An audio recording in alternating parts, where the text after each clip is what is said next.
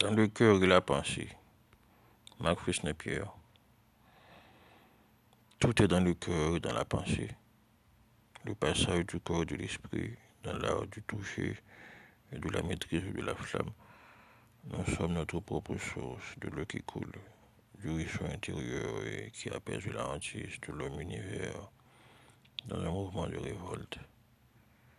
Faudra-t-il relancer le cœur vers l'espace infini pour la recréation du nouvel homme qui sera changé d'orbite, mais qui gardera la solitude intouchable dans le cœur et la pensée, une sonate sans un verre de champagne pour le rire, l'éclatement et le tambour hystérique qui se cache sous les hanches.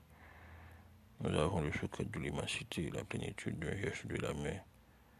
Le cœur de l'homme atteindra sa pleine lune.